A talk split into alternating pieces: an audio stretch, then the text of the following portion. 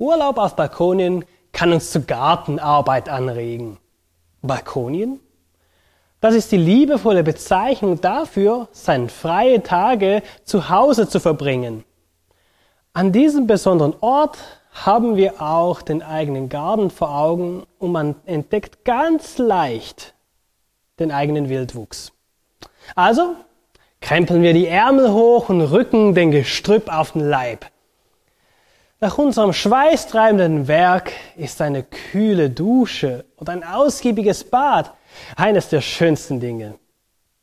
Nach der Arbeit sind wir zwar geschafft, aber gut gelaunt und schmettern voller Inbrunst ein Lied nach dem anderen. Dieser Moment der Glückseligkeit ist aber auch der ideale Zeitpunkt, um über ein anderes Bad nachzudenken.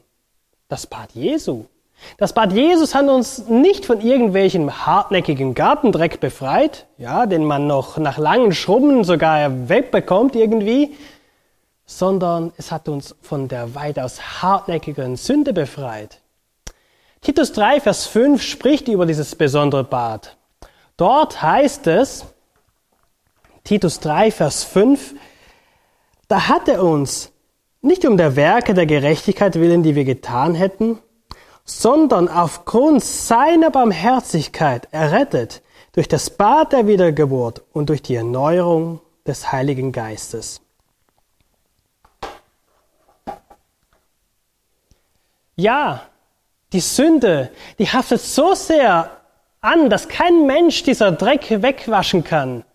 Es brauchte dafür den Tod und die Auferstehung unseres Erlösers Jesus Christus. Gottes Liebe und Barmherzigkeit hat uns zu diesem besonderen Bad eingeladen. Eigentlich wissen wir das als Christen.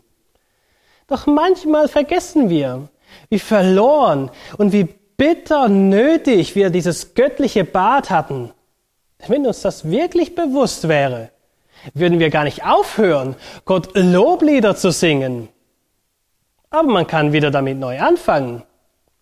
Wenn Sie zum Beispiel wieder im angenehmen Nass sind, dann nutzen Sie die Gelegenheit, Gott für die Befreiung aus dem Sündendreck zu danken, ja ihn zu loben.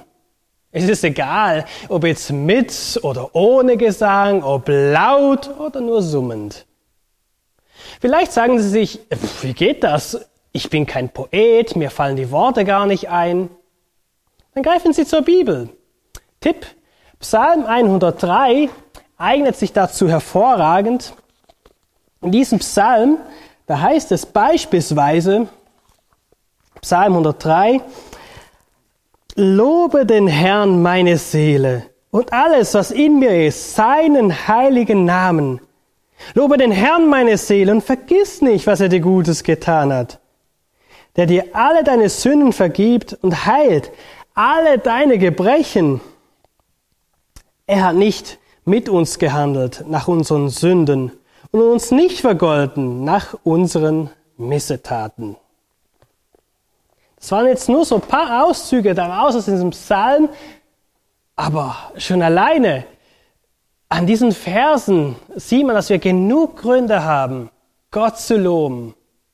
Also, genießen Sie Ihre Dusche oder Bad und loben Sie Gott für seine Wiedergeburt.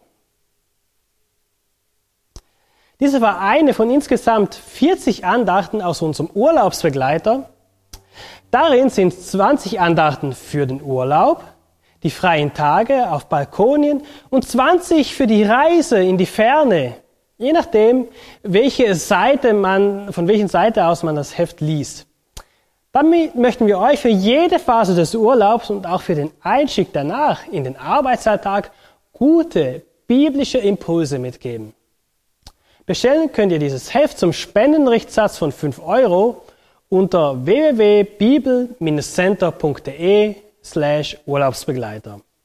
Den, den Link, den findet ihr nochmals in der Videobeschreibung.